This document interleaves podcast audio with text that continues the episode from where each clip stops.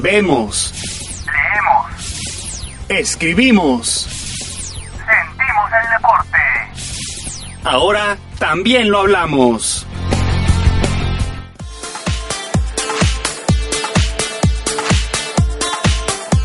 ¿Qué tal amigos? Bienvenidos a la segunda emisión de Comarca Deportiva, el podcast. Y bueno, estamos aquí para hablar de la eliminación de Santos Laguna en la Conca Champions a manos del América a mitad de semana con el error de Marchesín.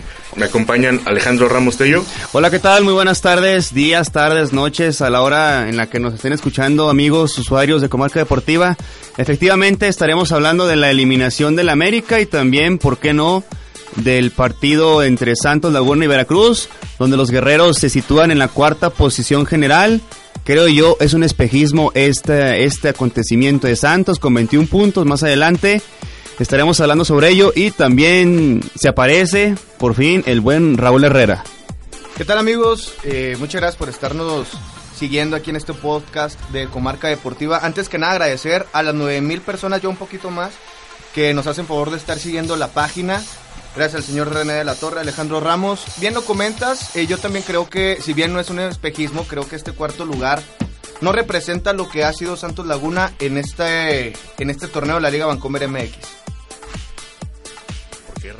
Creo que eh, no ha- el cuarto lugar, al menos en los últimos torneos, ha sido pues un, un equipo, independientemente de los colores, pues que ha, ha- ha estado fluctuando entre primero, segundo, tercer lugar. Y Santos Laguna, para empezar, no ha estado en esos lugares.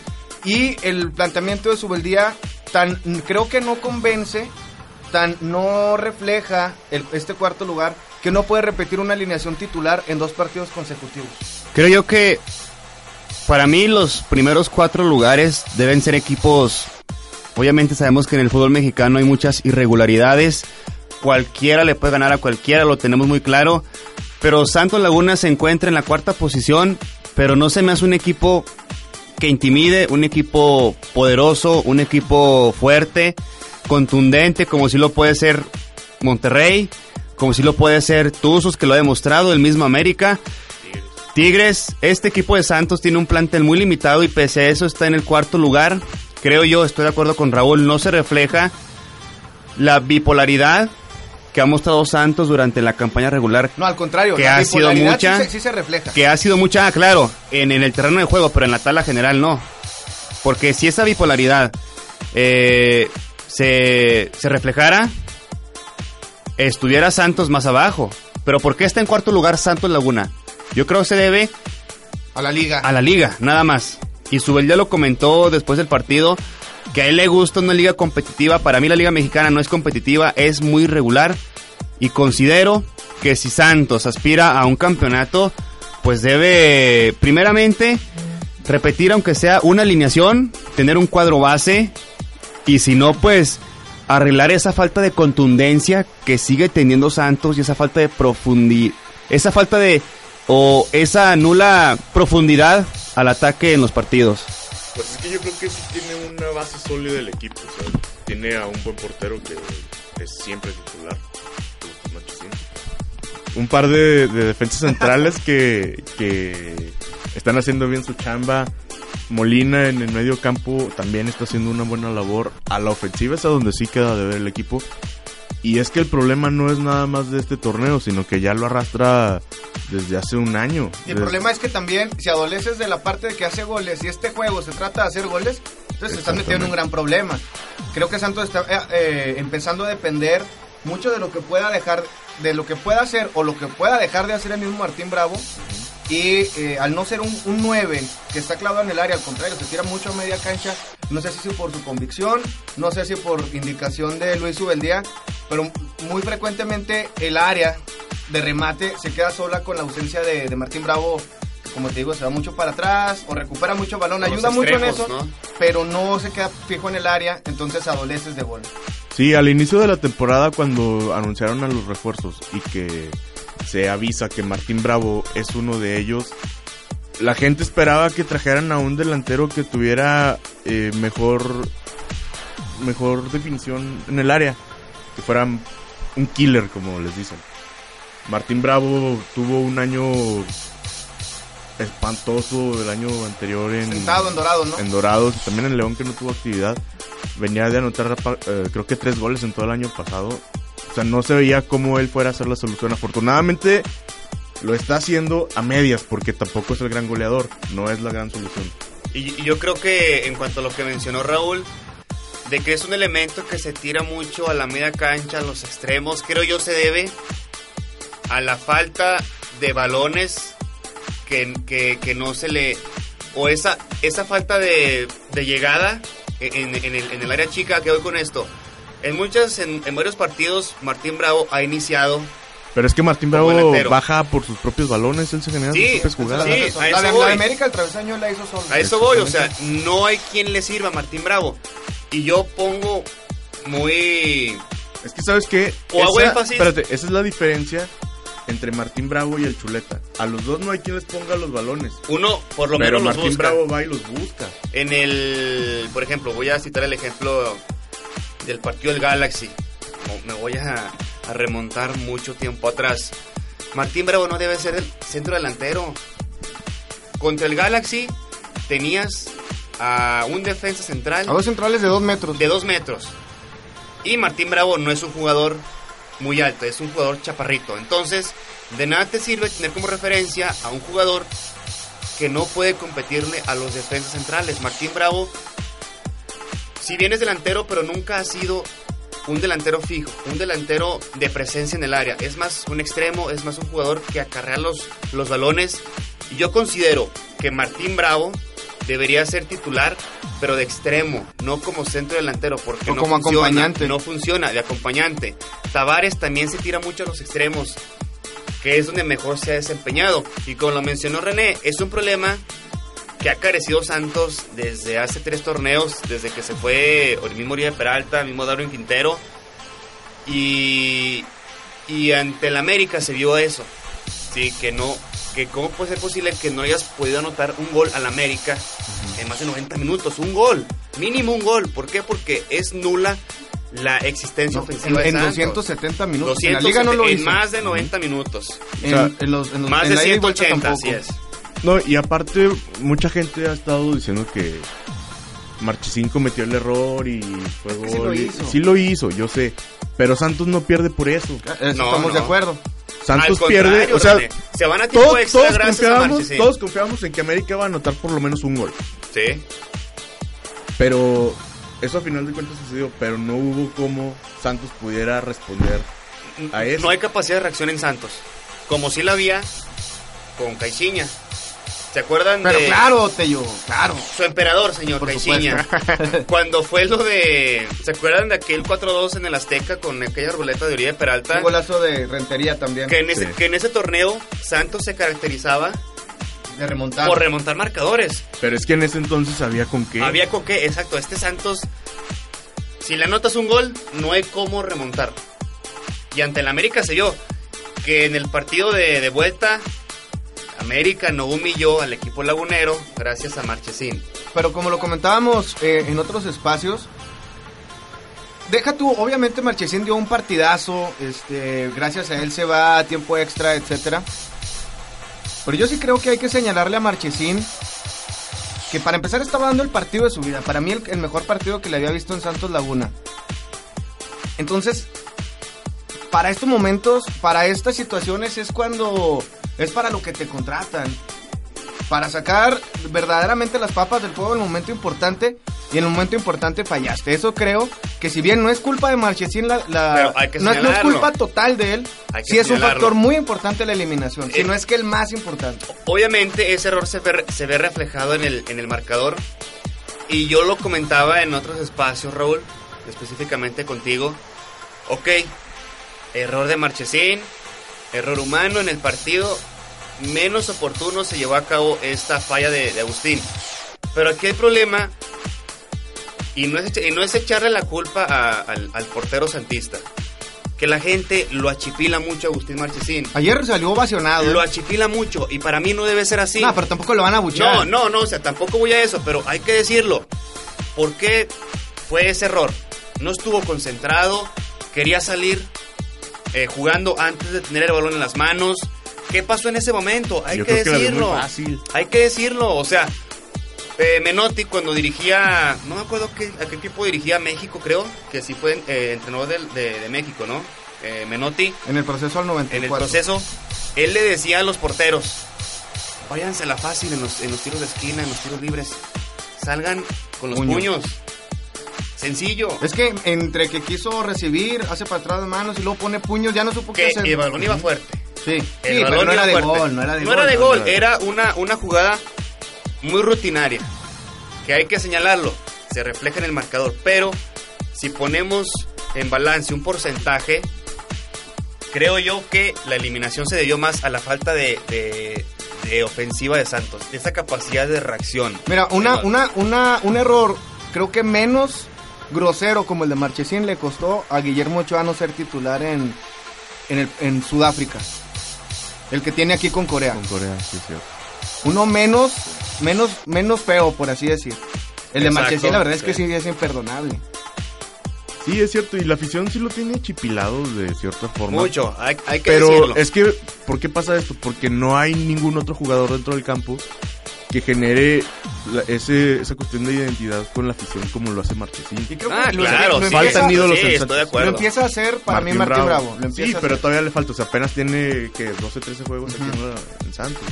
O sea, si se mantiene unas dos temporadas más, yo creo que pinta para nuevo ídolo santista. Que en el tema de Bravo, para mí no es una solución.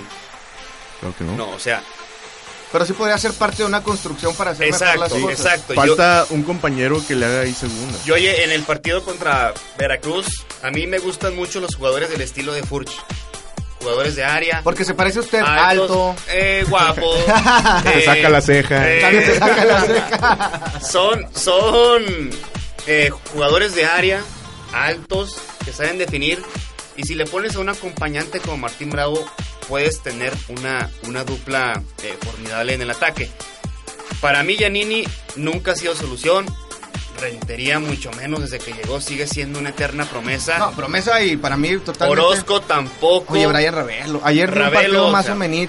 Más Sí, o menos. pero es que da uno así y Sí. da 20 más. Sí, de acuerdo. O sea, es, es una irregularidad tremenda la que se ve en el, en el- en el equipo de Santos. Y en el tema de lo futbolístico, ¿por qué contra Veracruz? Hay que decir, los Santos propuso, Santos fue al ataque. Obviamente no hubo mucha profundidad, como lo mencionó Subeldía.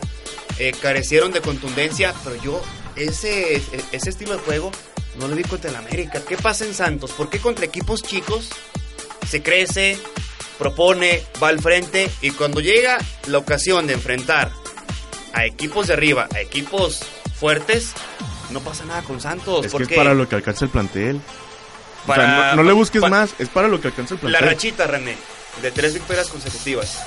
¿Contra qué equipos se dieron? Los equipos de abajo.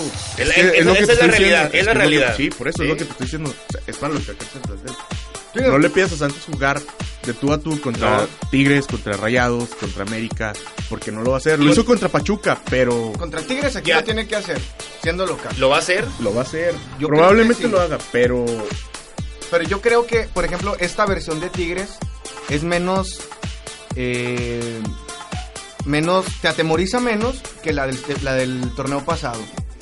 En lo particular, creo eso. El del torneo pasado, que si bien son los mismos jugadores, algo pasó después del campeonato que creo que no terminan siendo así un equipo que, te- que en verdad te atemorice tanto. ¿Campeonitis? Oye, va, va de local y empata con Atlas. ¿Campeonitis? No, ¿Relajación? que- ¿Relajación? Relajación, sí. Relajación, sí, total. Pero también son jugadores que se quitan un poquito esa- ese relajamiento y te meten en un gran problema en donde sea. Tienen esa capacidad. Hoy un partidazo. Hoy, este, Tigres visitando Pachuca, la verdad es un partido que no se puede perder, en mi punto de vista. sí. El aficionado, Y, claro, ejemplo, que no se lo puede perder. El Tigres eh, batalló para vencer a Querétaro en la semifinal de la Conca Champions.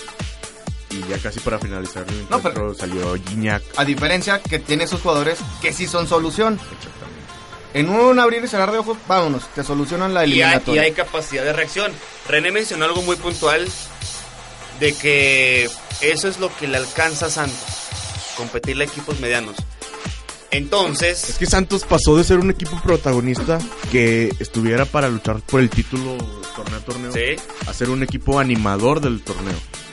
O sea, este sí va a calificar a liguilla, pero ya no va a tomarse tan en serio al momento de estar en la fiesta grande. Ya, ya a este equipo no le pidas esa famosa internacionalización que tanto pregona la directiva, que es que tanto mira, presume. si quieren tener una internacionalización, lo único que les hace falta realmente es un delantero matón. ¿Crees que nada más basta Sí. un delantero Es matón? que mira, con este plantel mediano, corto, como le quieras llamar, te alcanzó para llegar a semifinal.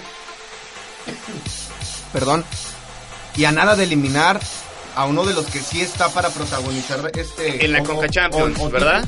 Sí, en, el- en la Conca pero no, Champions. pero ve con qué equipos compites en Bueno, la mira, Champions. este plantel fue capaz de eliminar uno plagado de estrellas como fue el del Galaxy. En- No, eh, ya en el no, ocaso, no, no, ya en el ocaso de su Pero carrera no es sí. parámetro. Pero Galaxy, yo lo que ¿Qué creo... pasó ante el América? Yo lo que creo es que Galaxy, por ejemplo, sí es un equipo que se reforzó para tratar de llevarse la Raúl, Conca Champions. estuviste en el juego. No, no jugaron las estrellas del Galaxy. Porque venían de pretemporada. No jugaron. Y, eh, eh, eso sí creo Aún, aún, de de- aún de si el equipo está en temporada regular, creo yo, no hubiera cambiado en nada. No, no, Históricamente, históricamente. Si no es parámetro, esa goleada del Galaxy. También- No lo demostraste ante el América, que si bien es cierto no tiene estrellas como el Galaxy, tiene jugadores de calidad, en ritmo, no lo demostraste. No, pero por ejemplo, eh, a lo mejor se nos olvida, pero en cancha de Galaxy, como el minuto 10, también Agustín Marchesín fue factor sacando una pelota que por ahí entra y hubiera cambiado totalmente todo. No estoy diciendo que hubiera avanzado Galaxy, no sabemos. Pero al menos te hubiera puesto en un mayor aprieto el traerte un gol de desventaja al Corona. Y al no haber anotado de visita, creo que se hubiera complicado más. ¿A qué vamos? Que la- las bondades también de la Liga Vancomer MX es que este plantel corto, mediano, como le quieras, otra vez Puede decir, ser campeón. estás en cuarto lugar. Y puede ser campeón, ¿sí? Una, ver- una versión aún más pobre de este, que este Santos Laguna fue campeón hace un año.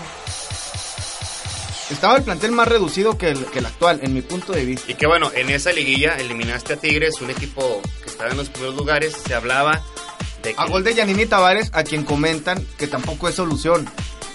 Es que no lo es, Raúl. pero O vive sea, de eso. No, no, no, ¿Vive eso? no, no, no, estoy de No, acuerdo con usted. vive de eso. Pero terminó siendo factor. Fue el factor de la eliminatoria. Pero no se ha visto ese Yanini, ni ese Orozco. O sea, es que mucha gente está como tú, Raúl. ¿Cómo? Que el campeonato, que aquella liguilla, No, es que mira, para... para- ese campeonato le Que hizo por qué le tiras a Santos. Javier Orozco si gritaste sus cuatro goles en la final. Y en el palco Ese- de prensa, qué vergüenza, te yo. Ese, ese título le hizo daño a Santos. No, Le hizo ¿cómo mucho le va a daño a Santos. título a una institución? Mucha- no, a ver, obviamente un título cuenta y está en las vitrinas. Pero fue un espejismo. ¿Dónde está el Santos campeón de ese torneo? ¿Para qué están hechos ¿Dónde los está? clubes? ¿Cuál es la son los, aspiración? mismos, equi- son los mismos jugadores. Es ser campeón. Sí, pero le hizo daño a Santos. Y ¿Cómo tú- le va a hacer daño? Le hizo daño a Santos. O sea que que se lo quiten. O sea que mejor lo borren. Es que no me refiero a eso. Lo que lo, que lo vuelvan a ¿Qué ha jugar. pasado con Santos después del título? Te vamos a apagar el micrófono. Es el mismo equipo. es el mismo equipo, René. Dime qué ha pasado con Santos. Nada. Entonces, ¿dónde está ese Santos que tanto pregonan, que fue campeón? Es que, que sí fue un campeón, pero fue, fue no se va a repetir, no se va a repetir ese título. Eh, Mira, ese tipo de cosas en No el fútbol. se va a repetir. Ese tipo de cosas en el fútbol no pasan dos veces. El Chelsea que fue campeón de la Champions del Lucido, ¿se acuerdan? Ante el Bayern Múnich. No va a pasar otra vez, no va a pasar. Son El- chiripazos del El fútbol. Inter de Milán de Mourinho también jugaba espantoso a encerrarse y fue campeón ¿Y dónde está el Milan? Bayern Múnich. ¿Dónde está el. Milan, el Inter, ahorita? Con Mauro Icardi ahí haciendo sus travesuras. Su ícono, su ícono, señor. Mauro Icardi. No, pero nos estamos yendo muy lejos. Creo que este Santos Laguna sí va a calificar. Creo que sí va a calificar. Y ojalá que le alcance para alcanzar la semifinal. Ya alcanzar la semifinal creo que ya sería... Es que suena muy... A lo mejor el aficionado le, suena muy duro esto, pero ya calificar a liguilla, a la, a la semifinal, perdón, una virtual semifinal para este plantel ya, se, ya tendría que ser un... Ponerle en los objetivos cumplidos un palomar. ¿No crees que el plantel está quedando muy chico Agustín Marchesín? Sí, Y yo creo que hasta la liga. sí. No, déjate la liga. El Al equipo. Sí, Sí, pues por sí. supuesto. Es, es un jugador que también complementa o suma a un esquema que si todos hacen un... Si, si lo- entre los 11 suman un, un 100%, Agustín Marchesín tiene que llevarse un 30 el solo, fácil. 40 por ahí decir. Y el problema de tener un jugador así como Marchesín, yo lo señalé en su momento. A ver, Marchesín viene de ganar títulos en, en Argentina, un jugador acostumbrado a, a Es que se llevaron una liga y una... Sudamericana, elementos que son de jerarquía en Sudamérica. Llegas a un equipo donde se habla más del portero. Yo no sé qué es lo que siente o qué es lo que sienta Marchesín en ese aspecto de saber que él es el único, me atrevo a decirlo, el único que hace las cosas en Santos. Que se desempeña bien. Por eso es que se, Que suda se- la camiseta. Por eso se señala su error. Porque tan confiable eres que me fallaste en un momento importante. Y no es señalarlo como es tu culpa. Pero sí tiene una gran responsabilidad en la eliminación, por supuesto. ¿Qué diferencia hubiera sido que te anotan un gol pero ya metiste uno? Igual calificas. Sí. Antes de que empezara el encuentro, todo el mundo hablaba de que Santos podía calificar si llegaba a un virtual empate 1-1, 2-2. Un empate a goles. O sea, contabas con que América iba a anotar. Sí, sabías que lo iban a hacer. Y, por, y gracias a Marchesín no cayó uno, dos o tres o cuatro goles. Y contaban también que Santos iba a anotar. Ahí sí, no sé por qué. O sea, no había Tanta cómo. confianza había con este, con este Es que a veces el aficionado se pone a, a- a- a soñar en grande. Y este equipo de Santos, o por lo menos la delantera, no lo permite. Mira, si todavía estuvieran Quintero y Peralta, Ujú. O uno de los dos. o Uno. cualquiera, cualquiera, ¿podrías creer Santos se va a ir a plantar al Azteca un gol, dos goles? Lo puedes creer, ¿no? Es creíble. Es creíble totalmente. Santos va abajo en el marcador 2-0.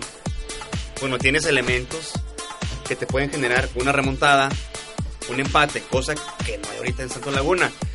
Y ese gran problema de la afición, que con un jugador que te anota dos, tres goles, empieza a generarse una expectativa que no, que no hay, que no existe, como tú lo mencionaste. Para mí Martín Bravo no va a ser ídolo. Para mí Martín Bravo, Martín Bravo no va a ser líder. no, para mí no. Porque mucha gente, por una buena actuación, así lo cataloga. Pero es que no es una buena actuación, ellos. Ya son 13. 13. Sí. O sea, todo lo que va de la temporada, Martín Bravo ha sido el referente al ataque de Santos Laguna. Es- no es la gran solución, pero le pone O sea, enjundia, le es pone lo que la gente quiere. O sea, Es lo que la gente quiere ver. jugadores, esos son los que le Pero para ponerlo en el Olimpo a Martín Bravo, para mí no. En uno, en dos O torneos. sea, no lo vas a poner al grado de Jarez Borghetti. No, no, no. Supuesto. Pero, tiene- Martín Bravo pero es el referente al 14 ataque. juegos, ¿no? Martín Santos, Bravo. sí, Sí, 13 o sea. juegos. Es que no voy a eso. Martín Bravo va a ser uno más en Santos. Que hace su chamba, nada más. Anota goles, nada más. Ah, para, Para mí, a esa- esa- a ese para nivel, mí. para empezar, tienen que pasar muchos años. Y para segundo, mí. tiene que, que ser la diferencia en una final, en una liguilla, el- un jugador que se eche el equipo al hombro. Si bien empatar a Jerez Borghetti y Rodrigo Ruiz es casi imposible. Yo no veo a Martín Bravo en más de tres torneos en Santos. Fíjate que yo creo Por que- la edad. Es un jugador que va de salida, que ya es veterano. No va a rendir mucho. Tiene 29 años, tío. Pero ya va de salida. Empieza la Todavía declive. le quedan como unos Empieza de, la per- de declive. perdido. A esa de edad. a perdido esa unos edad- 7 años. A esa edad, 7 años. Sí. A esa edad ¿Cuántos empieza la declive. Oribe Peralta y lo estás A esa edad. No. No tiene 29 años. ¿Qué ha hecho Oribe Peralta en América? No, no estoy diciendo Va a que la haya baja, hecho. va a la baja, Oribe Peralta. Oribe Peralta ya va para arriba en Martín América. Bravo va a la baja también. Pero es que son palabras que me reiteradamente aplicas que es, no, si estuviera Peralta, no, si estuviera, oye, ya es un jugador que tiene sus 34, 35 En su edad, años. en su edad, en plenitud, a eso voy. Y, pero, Para mí ahorita Peralta no debe regresar eh, eh, en su momento. Yo digo en su momento, en la edad en la que ¿en su estaba momento en el cuál? 2012. ¿Cuán- pues, ¿cuántos En años plenitud, tenía? en plenitud. ¿Cuántos años tenía? En plenitud. Réstale, réstale. Réstale, saca la... la- la- 30 años tenía cuando empezó Mira. a figurar en Santos Laguna. Un jugador llega a su estado óptimo del juego a los 28 años aproximadamente, entre 28 y 29 años. Es la edad de Martín Bravo. Que tuvo un mal año el año anterior. Suena redundante, pero así es. Este, A los sí, 28. Sí, En Pumas, ¿qué edad tenía Martín Bravo? pero no era su estado óptimo, de estado físico. La rompió en Pumas, René. Yo sé, yo sé. La rompió en Pumas. Ya Ese sé. Martín Bravo no Es lo que vamos a ver Alejandro aquí. Ramos- Pero es que son momentos. O sea, ahora Martín Bravo es un jugador que tiene más experiencia que la que tenía cuando estaba en Pumas. Y está haciendo una buena labor en Santos. Obviamente él no lo puede hacer solo. Oye, Porque no puede hacerlo él solo. Estamos Sí, hablando mucho de, de jugadores puntuales, pero creo que también hay que cargarle algo de responsabilidad a los planteamientos de Luis Ubeldía. ¿Está haciendo bien o mal las cosas en su punto de vista? En mi punto de vista, yo creo que no ha, no ha podido cuando se ha necesitado. O sea, Creo que nunca, o al menos no ha tenido un, planteamiento táctico cuando está la situación adversa, donde se diga, mira, este, supo cambiar a fulano por sutano y que entre este o tal jugador y realmente cambió el equipo. Yo creo, que, no ha pasado. aguanta mucho los cambios y, y no lo hace de la manera, creo yo, o, o en mi punto de vista, que debería de hacerlo. Por ejemplo, en el partido contra América de media semana era muy obvio que, que Brian Ravelo estaba pasando totalmente desapercibido y decidió dejarlo dentro del campo. Sí. O, el- o- o en el tema, Y sacas a Néstor Calderón. en el tema de Diego de Buen. Néstor de Buen. No, perdón. Eh, Diego de Buen. ¿Quién es ese? Que le aporta. Ya hasta me de parezco acuerdo- al Tello. Eh, Estarán de acuerdo que le aporta más Diego de Buen Sí. que Pulpo González. Ha hecho buenas cosas Diego de Buen, pero es que Diego de Buen también tiene como que una... No sé si maldición, pero... Qué mala suerte. Sí, o sea, se lesiona mucho, tiene muchas hojas de juego. Yo lo que creo es que Santos, más que por lo que pueda hacer en recuperación de pelota, pierde con la ausencia de Diego de Buen por su disparo. Sí, cuando ingresó brazo. contra América empezó a disparar. En, es decir, Néstor Calderón le pega muy bonito a la pelota, muy colocado, muy todo, pero en la potencia. ¿Por qué, se- por qué le venció las manos Michael Arroyo a, a, Agustín Por la Marchesín? potencia. Por la potencia. Creo, o sea, el error, eh, por supuesto, es de Marchesín. Hay una foto, no recuerdo si es de esto o de récord, en la que se ve que Agustín Marchesín, antes de tener la pelota, ya está volteando a otro lado. Ya No estaba buscando cómo salir. Sí, o sea, fue, fue esa falta de, de concentración. O sea, claro que fue error de él, pero si viene la pelota tranquilita, pues Agustín Marchesín al menos lo hubiera rechazado co- con, los puños como lo puso. Creo que ahí lo hubiera matado. Y en ese sentido, creo que sale perdiendo Santos con la ausencia de De Bueno en la cancha, con los disparos de media distancia. Y se avecina a Cruz Azul, eh, Tigres en el Corona, Está bravo el cierre de Santos. Morelia. Chivas, Chivas, creo yo que Morelia va a ser el partido más asequible, ¿no? más accesible, porque no sabemos cómo llegue Chivas en la última jornada. Será un buen parámetro para Santos enfrentar a Cruz Azul y a Tigres. Morelia no tanto, Chivas depende de cómo llegue la, la situación porcentual. Si Santos pasa por encima de Cruz Azul, Tigres tiene buenas actuaciones, llegará embalado a la liguilla. Es ahora cuando Santos tiene que despertar y realmente convencer. Porque no se trata de tener una racha de seis victorias consecutivas en, la, en el inicio del torneo. Se trata de cómo lo cierras. Sí, que es lo que más importa en el fútbol mexicano. Y Subel ya lo comentó después del partido contra Veracruz. De nada sirve jugar bien si no vas a ser campeón. Eh, puntualizó el caso de... Pero ni una ni otra es el problema. puntualizó el caso de, de Mohamed, que es líder general, que tiene buen poder ofensivo, pero de, de nada le va a servir no ser campeón. El mensaje entre líneas para mí fue, pues no pasa nada si no jugamos bien, mientras seamos campeones, Es que el todo fútbol... va a estar bien. Es que... Para ¿qué? mí ese fue el mensaje Pero, de, Agustín- de espérate, Subeldía, ¿eh? Pero para ti, ¿qué es jugar bien? ¿De qué se trata el juego? de anotar goles. Entonces, ¿quién juega mejor? Entonces le damos, la, más goles. le damos la razón a Subeldía. No me pidan jugar bien. Por ejemplo, el equipo de Romano jugaba muy bien ese Santos y no consiguió nada. Pero entonces a Subeldía, no, o sea... No, es que, es, es que en el sentido estricto de la frase que él comenta es tiene la razón. No, y aparte, razón. aparte, no hay nómina, no hay materia prima para jugar bien en Santos. No hay cómo para jugar bien. Yo creo que sí la hay, pero... No, no hay, Hace René. falta un delantero. No hay, no hay, no hay. A ver, No hay, A no ver, hay Jesús, espérate. Jesús Molina no te sirve. No hay Jesús, materia. Jesús Molina es material de selección nacional. Néstor Araujo también lo es. Ujú. El avión Calderón lo ha sido. Es muy irregular. No, Agustín Marchesín es seleccionado habitual de la selección argentina. Ulises Dávila viene del, del fútbol de Europa. y que ha demostrado. Creo que se ha hecho bien las cosas aquí. Para mí no. Si bien Pues no para es el mí, jugador que está rompiendo la liga. Con sí. este equipo no puedes jugar bien, no puedes jugar bonito.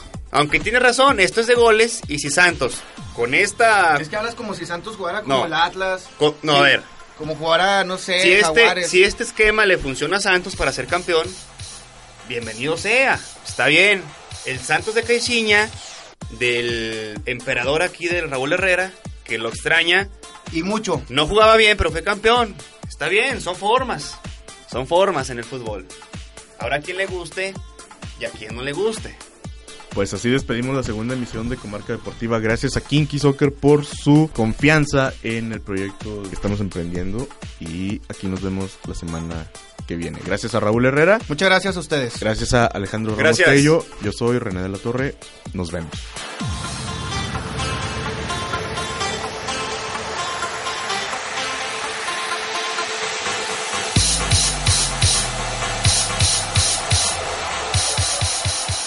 Esta fue la emisión semanal de Comarca Deportiva. Hasta la próxima.